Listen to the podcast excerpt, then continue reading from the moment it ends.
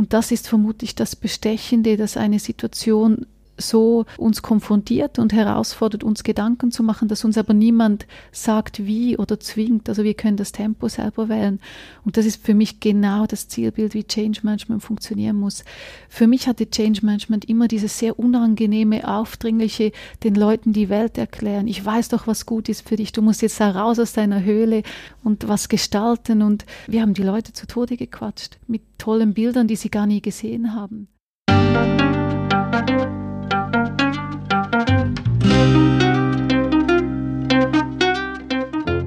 Schön, dass du wieder reinhörst. Ich begrüße dich ganz herzlich bei Ich, Wir alle, dem Podcast und Weggefährten mit Impulsen für Entwicklung. Wir bei Shortcuts laden interessante Personen ein, die uns zu den Themen Selbst, Team und Werteentwicklung inspirieren. Für mehr Informationen zum Podcast und zur aktuellen Folgeschau vorbei unter www.ichwiralle.com.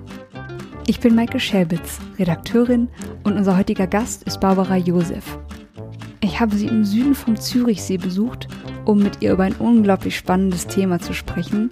Und zwar, wie sieht das ideale Arbeitsbiotop aus, in dem Motivation, Kreativität und Leistung durch die Decke gehen? Also, wann passiert Innovation und wie kann Coworking hier unterstützen? Ich würde sagen, nachdem ich jetzt Barbara kennenlernen durfte, es ist ihre Passion, Antworten auf diese Fragen zu suchen, zu finden und gemeinsam mit ihren Kunden umzusetzen. Und gerade in der aktuellen Corona-Situation hat sich ja die Zusammenarbeit für viele Menschen und Unternehmen grundlegend verändert. Und Barbara reflektiert in diesem Gespräch ihr persönliches Erleben und ihre Erkenntnisse dieser ganz besonderen Zeit und die vielen neuen Möglichkeiten, Perspektiven und Aufgaben, die sich daraus für die Zusammenarbeit ergeben. Und jetzt wünsche ich dir ganz viel Inspiration und Freude mit dieser Folge. Audio ab.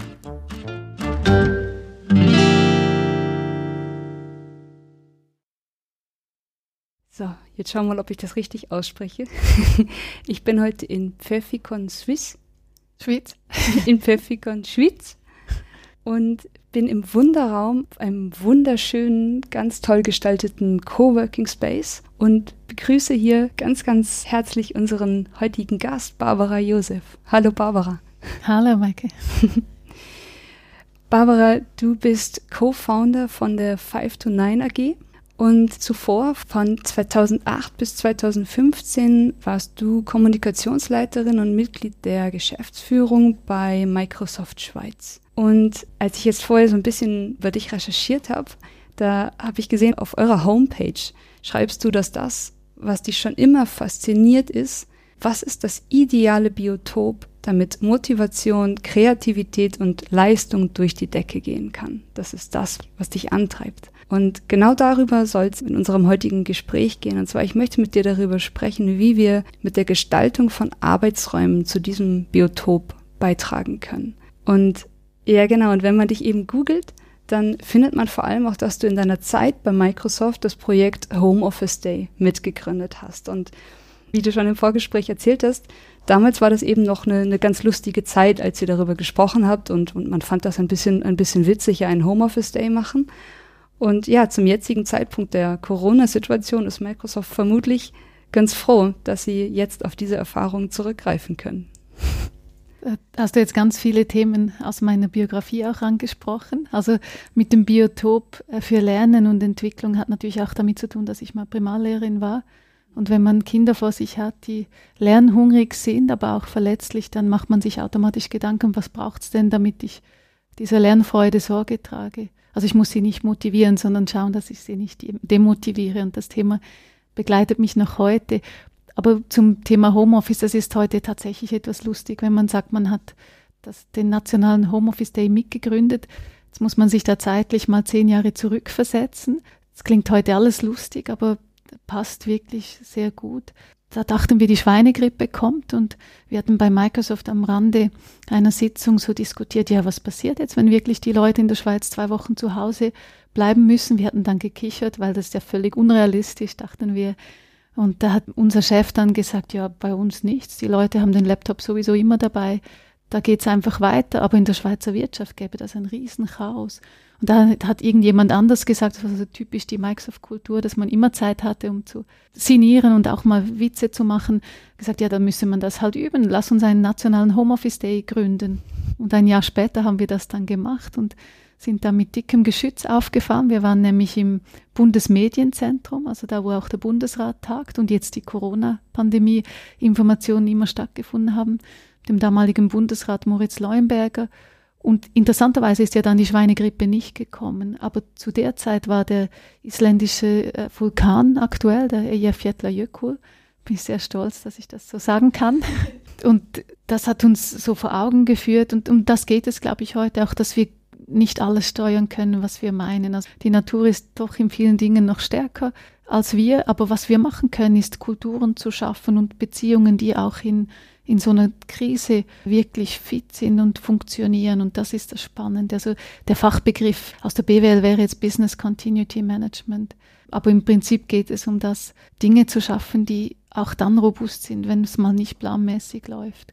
Und das war so mein Einstieg ins Thema vor zehn Jahren, dieses Projekt zu gründen und vielen Leuten damit Freude zu machen, Relevanz zu schaffen. Also nicht zu sagen, wir verkaufen jetzt einen digitalen Arbeitsplatz, sondern das Bild Homeoffice Day löst doch in jedem etwas aus. Ich kann zu Hause sein, wo es mir gefällt. Ich kann vielleicht mit den Kindern frühstücken oder meine Joggingrunde machen. Und so haben wir das Thema gut lanciert. Und vieles davon hat uns heute sicher geholfen. Man muss Dinge in Friedenszeiten üben, damit, wenn es dann wirklich ernst wird, dass man sie dann beherrscht. Und für mich persönlich war das der Einstieg in meine Begeisterung fürs Thema neue Arbeitswelten. Also ich habe dann vor vier Jahren Microsoft verlassen und bin seit da nur noch auf diesem Thema unterwegs. Wie können wir Zusammenarbeit miteinander gestalten und begleite da Organisationen auf dieser Reise. Wie hast du denn persönlich die letzten drei Monate erlebt? Vermutlich habe ich das durchgemacht, was man so im Change-Modell von Elisabeth Kübler-Ross auch sieht. Sie ist ja Sterbeforscherin und hat Veränderungen mit dem Tod verglichen. Zuerst mal Schock. Also man hat dafür keine Schublade oder keine Methode damit umzugehen. Man merkt mal, ups, jetzt passiert ganz vieles. Also meine Agenda hat sich wie bei ganz vielen von einem Tag auf den anderen geleert. Und natürlich fragt man sich dann auch, ist dann das, was ich biete, überhaupt von Relevanz, wenn es niemand mehr will? Dann so ein bisschen diese Konsternation. Also ich war nicht frustriert, aber einfach eine gewisse Demut, dass ich es gar nicht steuern kann. Und habe dann funktioniert. Ich habe meinen Stapel abgearbeitet und ich habe dann gemerkt, so nach ja, vielleicht vier bis sechs Wochen, kam plötzlich wieder diese Freude zu verstehen, was ist passiert und dann auch zu gestalten. Und interessanterweise kam das über Kunden, die sagten, ich würde gern mit dir so ein Restart-Seminar oder Workshop machen. Wir müssen jetzt mal Auslegeordnung machen. Und es war so einmal mehr typisch, dass ich gewisses Basisangebot habe, aber dann in der Interaktion mit Kunden oder Projekten mich weiterentwickle. Und, und so bin ich dann irgendwann wieder in Fahrt gekommen und habe versucht, wieder aktiv mitzugestalten, statt nur jetzt das über mich ergehen zu lassen. Ich muss gerade an den Satz von dir denken, den du vorhin im Vorgespräch auch kurz angesprochen hast, den du gesagt hast, dass du jetzt, naja, man kann ja noch nicht sagen nach der Krise, aber dass du in der jetzigen Situation, nach den drei Monaten der Corona-Situation, dass du grundlegend anders über Coworking und auch über, über die neue Arbeitswelt denkst als vor der Situation. Und dass du auch jetzt persönlich erst viele Dinge wirklich für dich aus einer neuen Perspektive sehen konntest. Was ist für dich fundamental Neues hinzugekommen in den letzten Wochen? Also für mich ist das Spannende an Corona ist, ich habe mal in der Primarlehrerausbildung gelernt, das Konzept der Rampe. Jeder entscheidet selber, wie hoch das er rauf will beim Üben. Und Corona hat für jeden Lernfelder bereitgestellt. Und je nachdem, also ich glaube, jeder hat jetzt in der Situation gelernt. Die einen war es im Homeoffice zu arbeiten, das habe ich schon längst hinter mir. Bei mir war es jetzt das Thema Coworking besser verstehen. Also das fand ich faszinierend, dass alle was gelernt haben. Und das ist vermutlich jetzt die größte Herausforderung, diese individuellen Erkenntnisse wieder zusammenzubringen zu einem gemeinsamen, so gehen wir jetzt weiter. Das ist unser geteiltes Verständnis. Für mich persönlich habe ich das Thema Coworking erst richtig verstanden. Also ich habe über Coworking aus Sicht von Unternehmen meine Dissertation geschrieben, habe zahlreiche Interviews geführt. Ich glaube, ich bin sogar eine gute Zuhörerin und habe da wirklich Nuancen rausgehört. Aber ich habe immer ein bisschen gesagt, ja, mir bringt das gar nichts, weil ich bin so viel bei den Kunden und vernetzt und wenn ich dann mal in Ruhe mal nichts in der Agenda habe, dann möchte ich Homeoffice machen.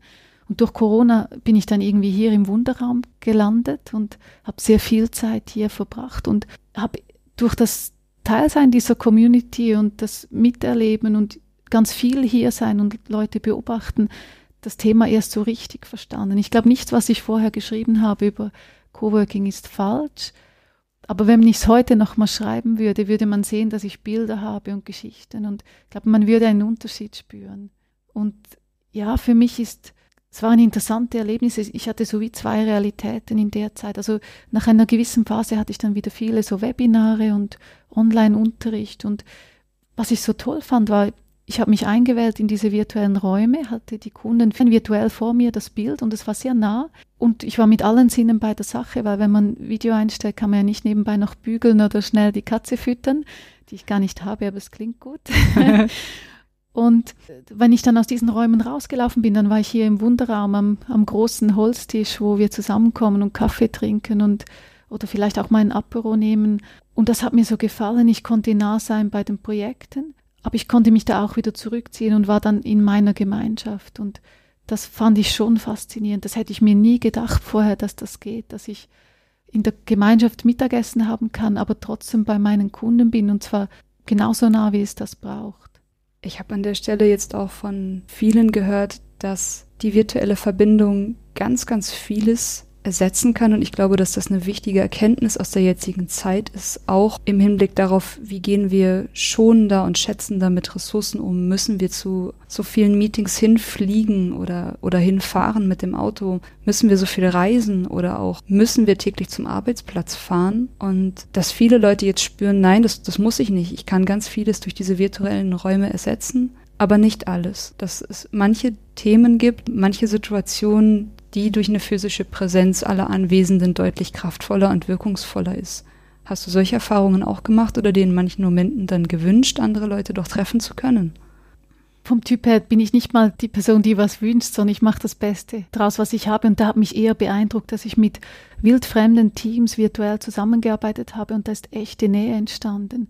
Und das hatte damit zu tun, weil alle nur das hatten. Und wenn man nur das hat und keine Alternative, dann gibt man alles. Und es ist auch nicht ein Gesichtsverlust, wenn der eine dann zwei, dreimal rausfällt, weil es ist dann einfach so. Also das mal das eine, aber was ich auf die Frage hin, wie wir mit Präsenz umgehen, ich habe da auch viel gelesen und mir Gedanken gemacht und ich mag den Begriff oder die Vorstellung von Quality Time. Also wenn ich meine Mutter besuche, gehe ich auch nicht zu ihr und mache E-Mails, wenn ich da bin. Oder ich versuche es weniger zu machen. Ich glaube, wir müssen, es ist ein sehr hohes Gut, das wir haben, die Zeit, die wir physisch miteinander verbringen, aber wir haben sie in der Vergangenheit gar nicht so eingesetzt. Also Leute pendeln ins Büro, um E-Mails zu machen und den Teil können wir weglassen. Und da ist auch die lustige Idee entstanden einer Indie-Office-Message. Also quasi, ich kann dir jetzt nicht antworten, weil ich bin im Büro und es wäre ja schade, wenn ich die Zeit die wir miteinander haben, für E-Mails verbrauchen würde. Also dieses Umdenken, zu sagen, das ist unser höchstes Gut als Gemeinschaft und wir fordern das noch viel stärker ein, aber nicht mehr für alles. Also das bewusster, aber weniger. Und gleichzeitig möchte ich das auch ein bisschen relativieren, weil wir denken häufig in Substitution. Also quasi diese Sitzung, weil es mehr Informationsvermittlung ist, könnten wir jetzt virtuell machen und das macht absolut Sinn. Aber spannend ist doch auch zu sehen, was können wir denn neu, was früher nicht möglich war. Und bei mir ist so interessant, dass ich jetzt ganz andere Kundenbeziehungen habe seit Corona. Also ich habe viele neue Projekte, ohne dass es jetzt längere Ausschreibungsverfahren gab, sondern man macht so wie Probearbeiten, man startet sehr direkt. Und gleichzeitig bin ich sowas wie ein externes Teammitglied geworden bei ganz vielen. Also ich schalte mich einfach auch in die Sitzung dazu und gebe meine Impulse, den Außenblick, ein bisschen Sparing-Partner oder Challenger sind jetzt halt Buzzwords, aber ich, die treffen es eigentlich ganz gut. Und früher hätte man ja mit externen gedacht, ja, da muss man so Workshop-artig und das ist dann umständlich, weil die reisen dann extra an. Und jetzt kann ich mich einfach wie mit reinschalten und dort Wirkungen und Impulse geben, wo es was bringt. Und dann machen die wieder weiter. Und das fasziniert mich auch hier nicht, was ersetzen wir durch virtuelle Begegnungen, sondern wo können wir dank den virtuellen Begegnungen Dinge machen, die wir in der physischen Welt gar nicht hatten vorher. Das finde ich so spannend. Ja, wo du es so sagst. Ich glaube, mir fehlt da an der Stelle auch die Erlebnisebene, die du da hattest in den letzten Monaten. Ich stelle mir gerade vor, dass du wirklich den direkten Vergleich hast, dass vorher jetzt, wenn du eingeladen warst zu einem Team, es wurden alle für ein paar Stunden freigestellt oder beziehungsweise zu dem Workshop eingeladen, sind von ihren Schreibtischen weggegangen und jetzt bist du viel mehr Teil des Biotops, in dem alle sich sowieso schon befinden. Genau, genau. Und was natürlich auch geholfen hat, da müssen wir dann achten, wenn wir jetzt diesen Restart machen, wenn alle virtuell sind, dann haben alle die gleiche Nähe. Also das ist noch wichtig, wenn ein Workshop rein virtuell ist, also jeder ist remote zugeschaltet, dann funktioniert das super. Sobald man anfängt zu mischen, ist es wieder schwierig. Also wenn es ein Team hat, das vor Ort ist, die hatten dann schon zusammen Kaffee, die haben dann schon ein bisschen auch Witze gemacht oder die hatten ein Warm-up und dann kommen so diese virtuell zugeschalteten. Das ist extrem schwierig. Und die Leute, die dann im Raum sind, die müssen dann auch extra lauter sprechen und so, damit die zu Hause auch verstehen. Also es ist einfach sowohl nur physisch und es ist einfach sowohl nur virtuell, aber alles Hybride ist sehr schwierig. Und das ist dann eine Herausforderung, dass wir nicht denken, ja, weil es möglich ist, schalten wir jetzt immer noch Leute ein. Das ist eher, führt eher zu einer Verschlechterung. Also dieses alles möglich machen, was geht, hat dann ja auch wieder negative Effekte. Das sehen wir auch, dass viele Leute eine gestresstere Agenda haben, weil man sie permanent zuschalten könnte. Und das müssen wir auch ein bisschen aufpassen, dass wir diese Balance nicht aus den Augen verlieren. Was ist noch gesund und wo macht man es einfach, weil es möglich ist. Mhm. Also diese Crowd-out-Effekt, das finde ich noch wichtig zu beachten. Ja, auf jeden Fall. Ich denke, dass das ein Teil des, des Findungsprozesses und des aktuellen Weges ist, wo natürlich dann auch jeder für sich individuell erstmal rausfinden muss, so, okay, ich war jetzt acht Stunden am Stück in verschiedenen Zoom-Meetings drin. Die Hälfte davon hätte vielleicht nicht sein müssen. Das natürlich dann als Team in der Retroperspektive später auch zu besprechen und zu klären.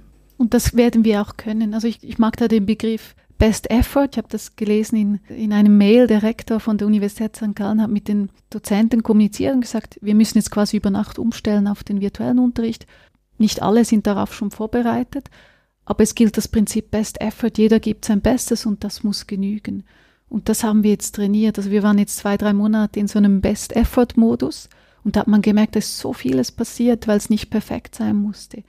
Und mir gefällt dieser Begriff Best Effort viel besser als den Hype um den Begriff Fehlerkultur, den wir zuvor hatten, weil das haben wir einfach von Startups abgeguckt, weil es schick tönt. Und Best Effort ist gleichzeitig für die Leute eine Aufforderung, sein Bestes zu geben, aber es ist auch ein sicherer Rahmen und ein Schutz zu sagen, es muss nicht perfekt sein, es kann es auch nicht.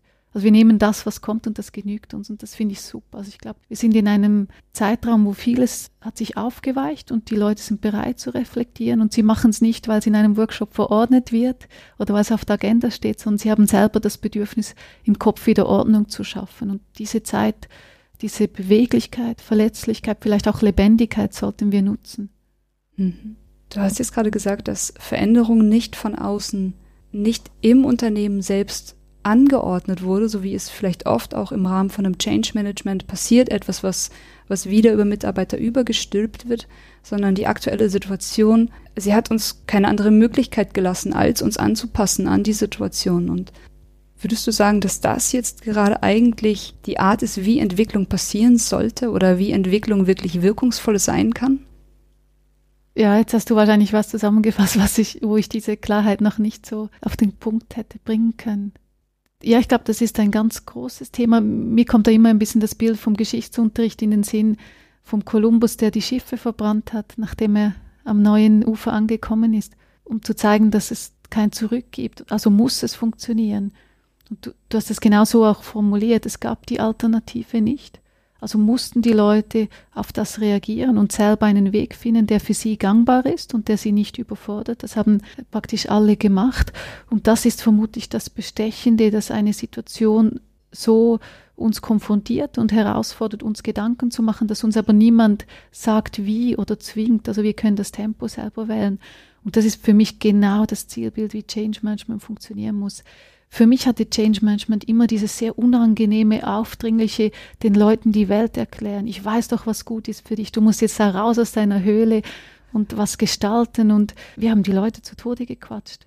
Mit tollen Bildern, die sie gar nie gesehen haben. Wir haben von Robotern gesprochen, die ihnen die Jobs klauen. Wir haben von Artificial Intelligence gesprochen. Aber erlebt haben das die Leute nicht. Die erleben immer noch, dass sie, wenn sie im Auto sitzen, die Adresse vom Handy abtippen müssen ins Navi. Und das ist jetzt die spannende Frage. Wir müssen nichts inszenieren, damit die sich bewegen. Jetzt hat sich viel bewegt, aber wenn es die Dimension Change Management dennoch gibt, dann hat sie nur noch eine Aufgabe und das ist zu sortieren, was jetzt passiert ist, also die Leute wieder abzuholen, zu schauen, dass sie vom Gleichen sprechen und dann gemeinsam zu gestalten, wie wollen wir es denn lösen, weil wir können ja jetzt denken, ja, die Hausaufgaben sind gemacht, alle haben einen Crashkurs Digitalisierung absolviert, die können jetzt Videokonferenzen machen, die wissen, dass der Freund nicht hintendurch in der Unterhose laufen soll. Das hat mir jemand erzählt, das war der größte Homeoffice-Fail. Finde ich sehr amüsant. Spaß beiseite. Ich glaube, jetzt hat jeder ein Bild, wie er es für sich machen will, aber eine Gemeinschaft haben wir nur dann, wenn wir daraus ein gemeinsames Bild machen, sonst haben wir Entsolidarisierung. Und Change Manager oder wie auch immer wir diese Leute, die vielleicht einem von außen helfen, Dinge anzugehen und zu begleiten, die haben jetzt die Aufgabe, versuchen Ordnung zu schaffen und die Leute zu fragen, wo steht ihr jetzt? Wie interpretiert ihr die Situation? Was entstehen für euch für Bedürfnisse darauf und wie bringen wir diese Bedürfnisse wieder unter einen Hut? Und so entsteht ein Stück weit Gemeinschaft und ich störe mich aktuell gerade an diesen vielen Studien, die die Leute fragen, ja, wie viel Homeoffice hättest du denn gerne in Zukunft? Und da sagen die meisten zwei, drei Tage Homeoffice. In einer Studie von Gensler haben sogar 12 Prozent gesagt, ich komme gar nicht mehr. Also fünf Tage zu Hause wäre mein Optimum. Da hätte ich dann schon auch noch Fragen. Aber für mich ist es die falsche Frage, zu fragen, wie viel, dann schaut ja jeder nur für sich und zudem haben wir das alte Bild vom Büro im Kopf, das uns gar nicht so viel bringt. Also, mhm. also ist eine Frage, die völlig nichts bringt für mich das Wichtigste ist, dass wir, ich sage dem immer so, versuchen, neue Deals zu schaffen. Ich habe in meinem Umfeld das Beispiel gehört, dass eine Dame gesagt hat, die, die arbeitet 50 Prozent in einer Firma, einem KMU, da durfte man vorher nicht Homeoffice machen, jetzt mussten alle Homeoffice machen. Und die hat dann gesagt zu ihrem Chef, hör mal, wenn dann das wieder normal wird, dann würde ich gerne zwei Tage ins Büro kommen und einen halben Tag Homeoffice. Das hat er abgelehnt. Jetzt denkt man, was für ein Trottel. Aber sie hat genauso sich unclever verhalten. Sie hätte doch sagen können, schau mal, ich komme zwei Tage ins Büro und an den anderen drei Tagen bin ich so erreichbar, dass es für meine Kolleginnen und Kollegen gut passt, dass ich auf dringende Kundenanliegen eingehen kann. Ich versuche das sehr flexibel zu gestalten und damit ich das kann, würde ich das von zu Hause aus machen. Das hätte sie sofort durchgebracht. Und das ist für mich die große Herausforderung, jetzt nicht einfach zu sagen, ich, ich, ich, also ich will das, sondern was brauche ich und was kann ich eingeben. Also Flexibilität muss halt wirklich auch den Organisationen und den Kundinnen und Kunden was bringen, weil sonst halten wir es nicht durch. Und das war das Problem vorher, dass wir viele Firmen haben, da hat das Team Diversity and Inclusion äh, mit Gutmenschentum hübsche Flyer gemacht zu Homeoffice und Vereinbarkeit, Own Your Own Workstyle und wie diese Dinge alle heißen. Aber das hat niemand ernst genommen, ganz ehrlich, weil es hat nichts gebracht auf der strategischen Agenda hat uns null beweglicher gemacht. Im Gegenteil, viele Firmen, die Homeoffice eingeführt haben, beklagen, dass dann jeder an einem anderen Tag zu Hause hockt und man sich gar nicht mehr sieht. Und diese neuen Deals, die müssen wir jetzt aushandeln und das ist Knochenarbeit, die ergeben sich nicht einfach so. Ja, ich denke auch, es klingt einerseits nach Knochenarbeit und dann kann man sagen, so haben Firmen jetzt gerade auch die Zeit dafür, so für all diese Prozesse. Und gleichzeitig hat es eben auch eine gewisse Leichtigkeit, weil es eben genauso ist, wie du sagst, dass jetzt gerade einfach jeder sein, sein Bestes gibt und der Raum sozusagen eröffnet wurde vom Schicksal. Ich stelle mir die Frage selber auch, was ist jetzt realistisch? Weil ich sehe schon viele Firmen, die haben ein halbes Jahr jetzt verpasst, da ist vieles liegen geblieben.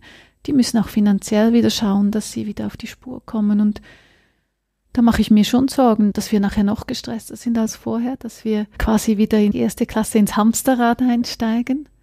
Und dann, das wäre gefährlich, weil dann haben wir mal kurz durch ein Fenster geschaut von Möglichkeiten. Wir hatten kurz innegehalten, wir haben vielleicht sogar Bilanz gezogen und gemerkt, das passt so für mich nicht mehr. Oder ich will dieses Morgenritual beibehalten, weil ich es lieb gewonnen habe und müssen dann quasi zurück in die alte Welt. Und das ist für mich ein gefährliches Szenario.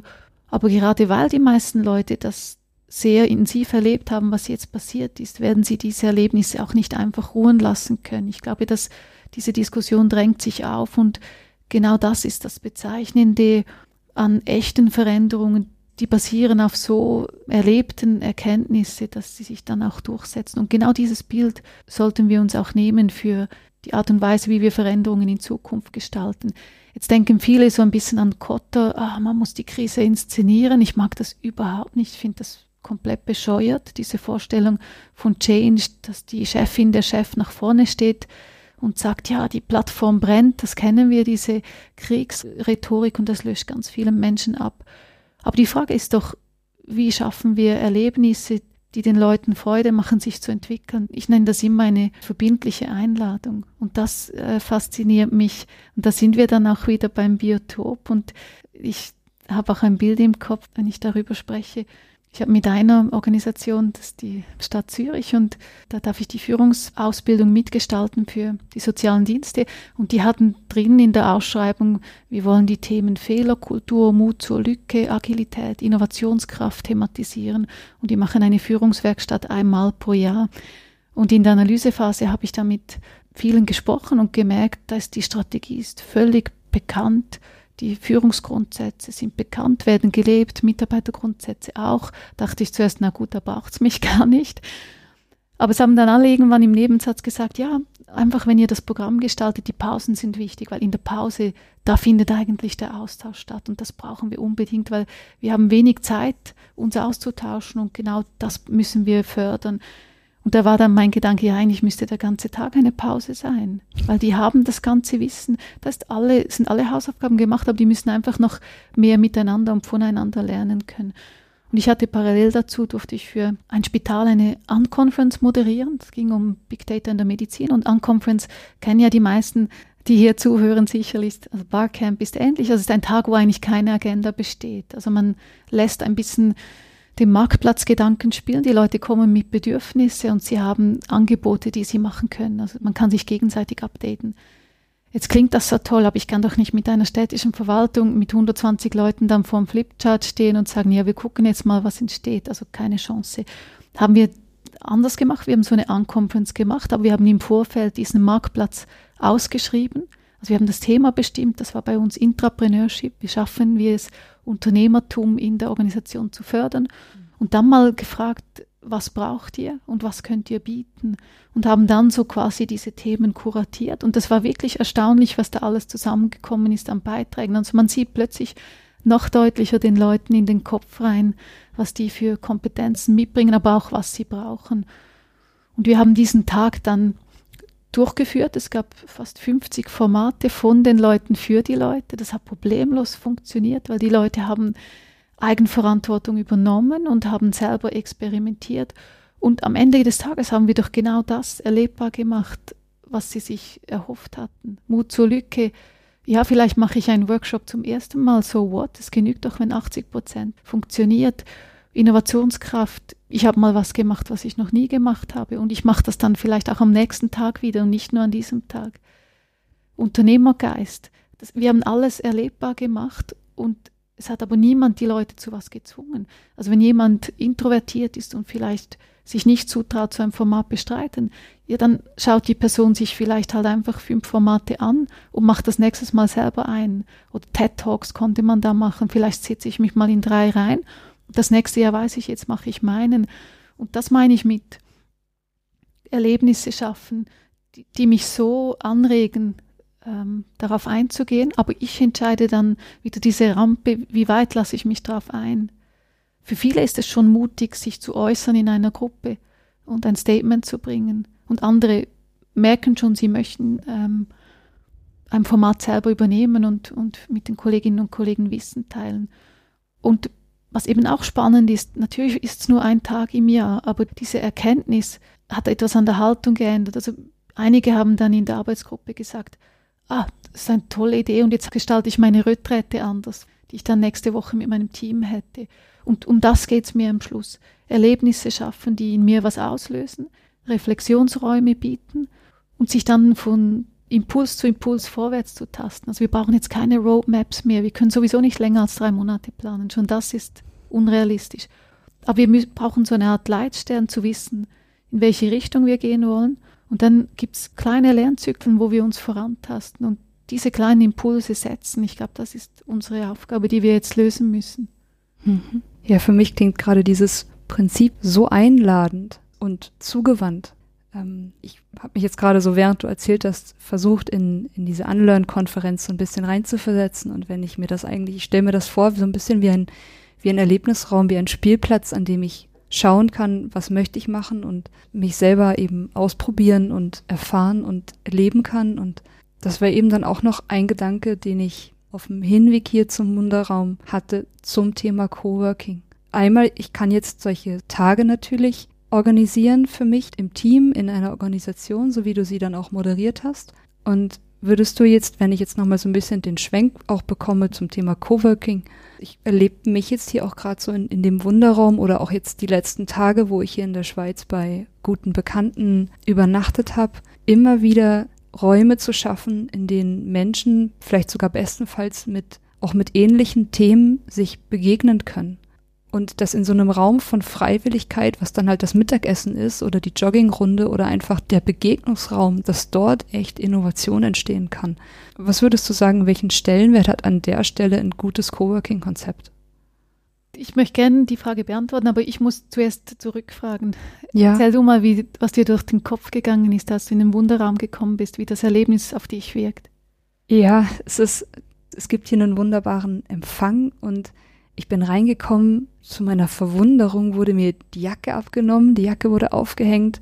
Du bist mit mir gleich zur Bar gegangen, hast mir einen Tee gemacht und es war so ein bisschen wie im Urlaub in einem wirklich schönen Hotel sein und auch so ein bisschen wie nach Hause kommen. Es ist ein, ganz gemütliches, wohnliches Gefühl und es ist eine tolle Struktur, finde ich, dass es Orte gibt, wo ich mich zurückziehen kann, wo ich auch in Ruhe telefonieren kann, ohne die anderen zu stören, wo ich in Ruhe was lesen kann, also wo ich all die Bedürfnisse, die sich so über den Tag bei mir entwickeln, beim Arbeiten oder beim konzentriert mich so einer Sache widmen, die kann ich alle hier an einem Ort praktisch ausleben. Es gibt sogar einen Raum, wo ich einen Mittagsschlaf machen kann. Als ich das gesehen habe, war so der letzte Traum erfüllt. Also ich persönlich, vielleicht würde ich mir hier noch einen Raum wünschen, wo ich noch eine Yogamatte ausrollen kann und mittags irgendwie eine halbe Stunde Yoga machen kann, wenn es so wie jetzt gerade draußen regnet oder sowas. Und das wäre dann noch so das allerletzte Sahnehäubchen obendrauf.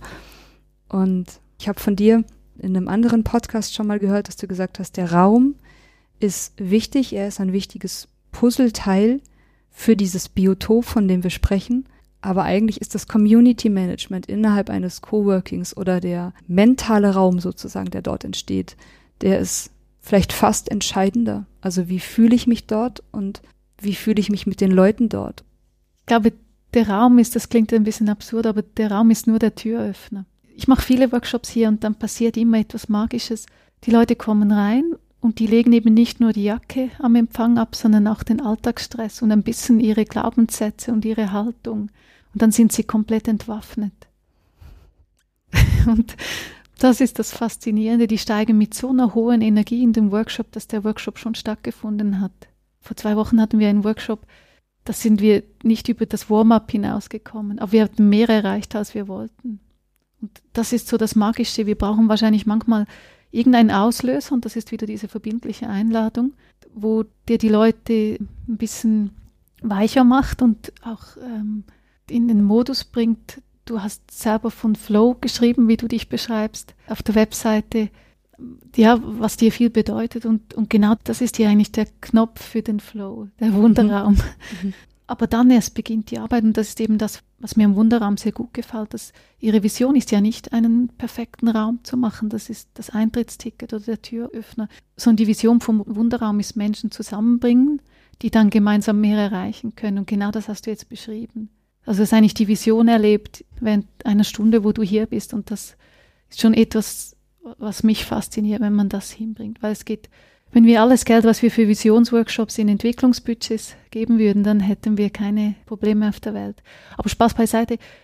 Die Vision hier ist eben dieses Community Management und dafür muss man halt Sorge tragen. Also es braucht so, jede Gemeinschaft braucht die gute Seele, die Menschen zusammenbringt. Und das macht Elisabeth, die stellt Menschen einander vor oder die machen gemeinsam Formate wie jetzt ein Unternehmertalk und wer da kommt, ist völlig wurscht, aber es ist immer ein, Moment, wo man zusammenkommt, eigentlich wie auch die Familie Rituale hat und Feste. Und genau das passiert hier in einer Art und Weise, dass ich immer weiß, das Angebot besteht und ich nutze es dann, wenn ich kann und offen bin. Und das ist eigentlich genau Community Management, wieder diese verbindliche Einladung. Aber es ist auch, mir gefällt es so, dass die beiden Gründerinnen auch Erwartungen haben an ihre Community. Oh ja. Das ist nicht ein Angebot je Camille und wenn man bezahlt, ist man dabei. Die wollen gezielt Menschen, die ihre Werte und ihre Haltung teilen. Und auch das ist Teil der Gemeinschaft, dass man kuratiert und sagt, diese Leute tun uns gut und die tun den anderen gut. Und ich habe da so wie eine Regelung, mit welchen Menschen möchte ich näher umgehen. Es sind Leute, neben denen ich mich wohlfühlen würde, mal ein Abendessen zu verbringen, am gleichen Tisch zu sitzen. Und wenn das passt, dann ist man dabei. Und, und das ist, glaube ich, auch ein wichtiger Aspekt. Also gewisse Dinge dem Zufall überlassen und bei anderen nichts dem Zufall überlassen. Und das ist ein Punkt, den ich auch mitnehme von den beiden Gründerinnen, zu sagen, die Werte sind nicht verhandelbar. Alles andere darf entstehen. Ja. Also das heißt, dieser sichere Raum hier ist für dich auch schon irgendwie klar, dass du weißt, alle Menschen, die hier auch in Zukunft noch hinzukommen, teilen bestimmte Werte und sind an diesem Ort, weil wir einen ähnlichen Wunsch von, von Arbeiten haben oder von Gemeinschaft, von gegenseitiger Unterstützung. Es ist einfach ein sehr direkter Einstieg. Man hat sofort schon eine gewisse Verbindung. Und ich merke jetzt so im dir zuhören, dass ich so ein bisschen doppelte Nutzerin bin vom Wunderraum. Zum einen vermittelt es mir ein Gefühl von Heimat und wir haben ja viele digitale Nomaden, die sind immer überall, aber immer überall zu sein ist eigentlich nirgends zu sein. Mhm. Also beim letzten Kunden, wo ich bin, dann im Apero bin, das ist nicht meine Gemeinschaft, die für mich da ist, wenn mal ja. was ist. Ja. Also für mich ist das die Stabilität, obwohl ich ja das Bewegliche suche, also das ist so ein bisschen der Gegenpol. Und das Zweite ist, ich nutze den Wunderraum als Entwaffnungsanlage. Ja.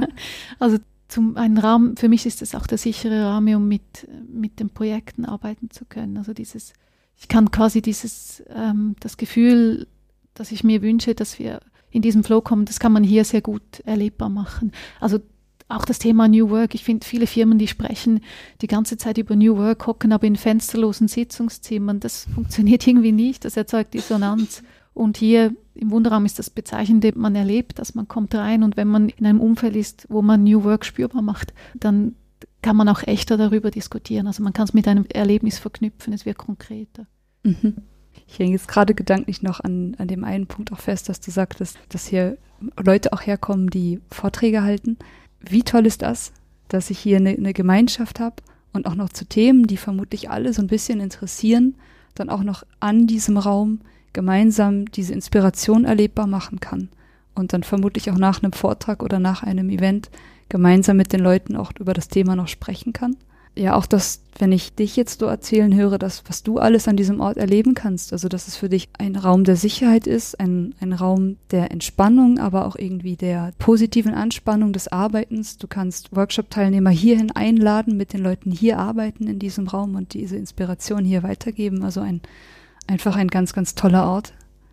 Ich glaube, du hast gerade meinen Kreis geschlossen, weil als ich angefangen habe vor fünf Jahren, habe ich mal diesen naiven Satz auf die Webseite geschrieben, den ich schon längst wieder vergessen habe, das Biotop, wo Wachstum und Lernen möglich ist und wo man glaubt, alles kann Platz haben und vermutlich ist der Wunderraum so ein Biotop. Und das finde ich schon sehr ähm, eindrücklich, wenn man, also ich glaube, ich bin ein Stück weit nach Hause gekommen und realisiert das gerade, weil ich den Wunderraum durch deine Augen gesehen habe. Hm.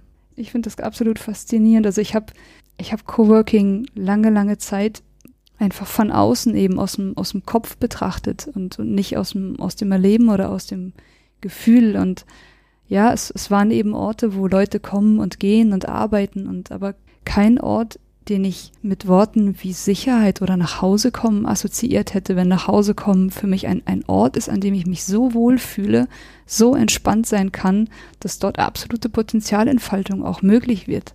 Und eben aber auch Inspiration durch die Community. Und gleichzeitig, nun ist Coworking ja etwas, was den allerwenigsten Arbeitnehmern zugänglich ist. Die meisten Firmen haben ein Büro wo die Menschen häufig auch noch täglich hinkommen müssen. Welche Möglichkeiten siehst du, dieses, ja, wenn wir es jetzt wieder als Biotop bezeichnen würden, dieses Biotop ins Unternehmen zu bringen? Also zu dem Thema habe ich auch selber ein bisschen geforscht und viele Interviews geführt. Also mich hat immer die Perspektive der Firmen interessiert. Also Coworking vielleicht im Sinne eines Crashkurses, Begriff gibt es seit 2005 und die Idee war ja, dass Selbstständige auch Community erleben, obwohl sie autonom unterwegs sind. Und das ist natürlich die Frage, ja, was bringt das den Firmen? Die haben ja ein teures Büro, das immer mehr auch aussieht wie ein Coworking Space. Wieso sollen die jetzt noch bezahlen, dass die Leute außerhalb vom Büro arbeiten? Und ich habe diese Frage schon vor Corona mir gestellt und versucht zu beantworten und jetzt erst nach Corona verstehe ich sie erst recht. Also nehmen wir doch dieses Bild, dass die Menschen sagen, okay, in Zukunft möchte ich vielleicht noch ein, zwei Mal pro Woche ins Büro, aber dort bin ich dann wirklich, wirklich physisch geistig präsent. Also wir machen dann echte Formate, wo wir Kollaboration fördern. Und die anderen Tage arbeite ich vielleicht von zu Hause aus. Jetzt merkt man aber, dass die Leute immer dünnhäutiger werden, wenn sie zu sehr mischen, Arbeit und Freizeit. Also sie brauchen auch ein bisschen diese Grenze. Und viele haben auch Kinder zu Hause und Kinder verstehen das Konzept Homeoffice noch nicht so, wie wir uns das wünschen. Also wäre ja das Spannende zu sagen, die gehen weniger ins Büro. Das heißt, die Firmen dürfen ruhig Büroflächen einsparen, sollen durch Desk-Sharing einführen und radikal sparen. Und ein Teil von dem, was sie sparen, geben sie den Mitarbeitenden als Coworking-Abo. Dass die überall in der Schweiz quasi, wo sie sind, Coworking nutzen können, also bei sich zu Hause mit dem Fahrrad arbeiten gehen können, also wie ein Generalabonnement fürs Zugfahren. Und das wäre doch perfekt, weil da erreichen wir so viele Fliegen auf einen Streich. Zum einen ist für die Ergonomie gesorgt. Wir müssen den Leuten nicht Bildschirme für zu Hause und Bürostühle zahlen. Gleichzeitig sind die ja in dieser Gemeinschaft, erleben die ganz neue Dinge und bringen dann Sachen wieder mit ein und zurück. Mhm. Die können sich über das unterhalten. Also die können damit auch die lokalen Strukturen stärken und sich vernetzen und es entstehen neue Dinge, die vermutlich auch den Firmen helfen, wenn die diese einbringen. Und ich glaube, das wäre schon für mich so eine Form auch neuer Deal, dass die Firmen jetzt reduzieren dürfen, die Büros umplanen. Es braucht nicht mehr Einzelschreibtisch, wenn die Leute nicht mehr ins Büro gehen, um, nur um E-Mails zu machen, aber einen Teil davon weitergeben an die Lebensqualität der Mitarbeitenden. Und das wäre Coworking. Und auch kleine Dinge, wir haben hier den Ideation Space gesehen. Firmen müssen nicht alles selber bauen. Die, die, die coole Bar hier, die wunderbar, die müssen die nicht in der Firma bauen, das sollen die Leute doch, da können sie rausgehen und diese Dinge nutzen. Mhm. Und das wäre toll, dieses neue Miteinander nochmal zu sagen, das kann ein Büro liefern und das können dritte Orte besser. Und diese Hausaufgaben zu machen, ich glaube, das ist jetzt eine spannende Herausforderung. Mhm. Ja, als du gerade gesagt hast, dass wir so viele Fliegen auf einen Streich erwischen mit einem Konzept, was dort einfach fluider ist also im Sinne von, ich bin ein paar Tage im Büro und ein paar Tage im Coworking, wenn ich das denn möchte. Und für mich, also auch gerade das jetzt hier zu sein und das, das zu erleben, ich glaube, es ist Wahnsinn. Wir können so viele Ressourcen sparen an so vielen Stellen. Also das lange Pendelwege fallen weg. Es wird Mobilität entlastet. Das Ganze ist häufig deutlich vereinbarer, weil auch lange Pendelwege wegfallen, weil Leute hoffentlich demnächst ein tolles Coworking, vielleicht sogar auf dem Land direkt irgendwie vor der Haustür haben. Und was ich dabei mit am spannendsten fand, eben diesen absoluten Innovationsprozess. So, ich muss Menschen nicht mehr zu irgendwelchen Workshops schicken. Also klar, das kann man definitiv machen, das sind tolle Impulse, aber ich glaube, so vieles passiert einfach in diesem, in diesem Raum, der geboten wird, komplett von alleine, wenn ich anderen Menschen begegnen kann, in so einem Ort hier wie dem Wunderraum. Und dann passiert die Innovation, die ich oft vielleicht auf mehreren Tagen Messe oder Workshop erlebe. Ein gutes Stück davon passiert dann einfach von selbst, von ganz alleine hier und kann jeden Tag so ein kleines bisschen wirken. Danke für das perfekte Schlusswort. Mhm. Ja, Barbara, ich danke dir sehr für das Gespräch und für die vielen tollen Einblicke und vor allem für deine tollen Perspektiven und Chancen, die wir in der aktuellen Situation sehen können und die wir, die wir gewonnen haben und natürlich auch der Blick auf das, was jetzt gerade wichtig ist zu tun. Ich danke dir. Herzlichen Dank an dich. Ja. Bis bald im Wunderraum. Genau. Tschüss. Tschüss. Das war eine Folge von Ich, wir alle dem Podcast und Weggefährten mit Impulsen für Entwicklung. Wir bei Shortcuts begleiten und unterstützen Unternehmen bei der Entwicklung von zukunftsfähiger Führung, Kommunikation, Unternehmenskultur und Design. Mehr Infos zu unseren Angeboten, zum Podcast und der aktuellen Folge findest du unter www.ichwiralle.com. Wir freuen uns über dein Feedback zur Folge und deine Bewertung des Podcasts bei iTunes. Bitte stell uns gerne Fragen zum Podcast und mach Vorschläge für Themen und Interviewpartner, die dich interessieren würden. Und zu guter Letzt, schau gerne bei uns in Berlin-Kreuzberg vorbei. Wir lieben Besuch.